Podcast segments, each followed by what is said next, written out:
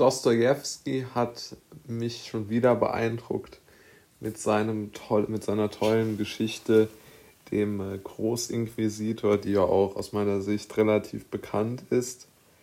Denn Dostoevsky hat dort mal wieder etwas geschafft, was eigentlich außer ihm keiner schafft. Er, er versetzt sich in die Gedanken des normalen Lesers seiner Bücher und seiner Schriften hinein und schreibt praktisch etwas in seiner, also in der, aus der Feder des Lesers aus meiner Sicht. Denn dieser Großinquisitor möchte da jetzt gar nicht die, also grob gesagt geht es natürlich darum, äh, geht es um eine erfundene Geschichte, also selbst sozusagen die, also sozusagen die Fiktion der Fiktion, also es gibt da gar keine, gar keine, ähm, äh, wie soll man das nennen, keine Berührungspunkte, also inner, also die Geschichte, also Dostoevsky schreibt eine Geschichte und in dieser Geschichte wird dann auch noch etwas als Fantasie abgetan.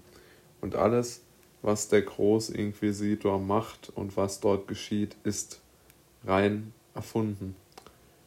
Auch in dieser Geschichte. Und der eigentliche Handlungsverlauf spielt eigentlich darüber oder spielt sich darüber ab, wie Dostoevsky ähm, die, äh, die mögliche Unterhaltung zwischen zwei Menschen einschätzt, die genau ähm, dasselbe Thema oder die praktisch genau über diese Geschichte reden.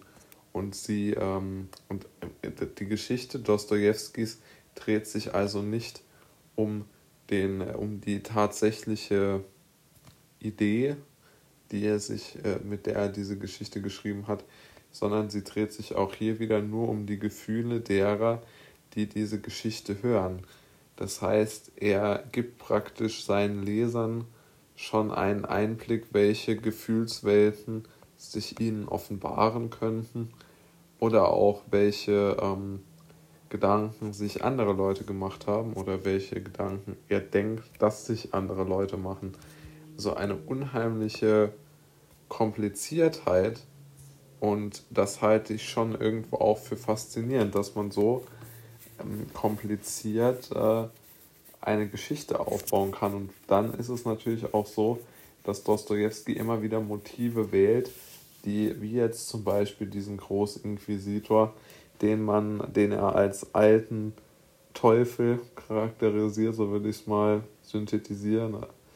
Aber er hat aber trotz, der, trotz seiner offensichtlichen Schwäche und trotz seiner auch fehlenden ähm, ja, irgendwo Intelligenz, würde ich sagen, in, in dem speziellen Beispiel, schafft es der Großinquisitor dennoch, die Menschen davon zu überzeugen, dass sie ihm Folge leisten müssen.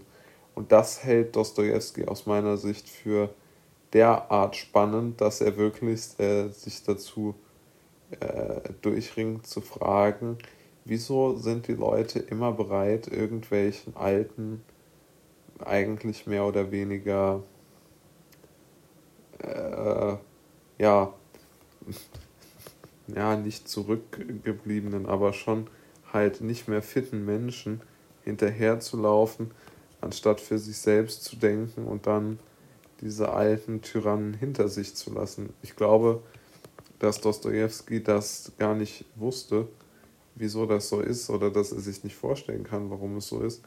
Und dass das eigentlich die wahre Geschichte dieser, dieser Zeit ist und nicht jetzt unbedingt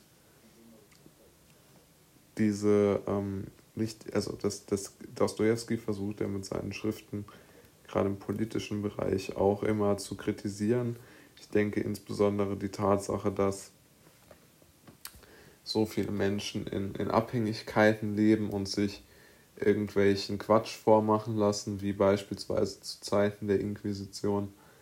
Damit äh, haben wir natürlich schon eine gewisse äh, Verbindung zur, zur, zur heutigen Zeit auch wiederhergestellt. Aber wie gesagt, es geht Dostoevsky ja gar nicht mal beim Großinquisitor tatsächlich um irgendwo einen Inhalt, aus meiner Sicht. Zumindest ist es nicht die allererste Motivation.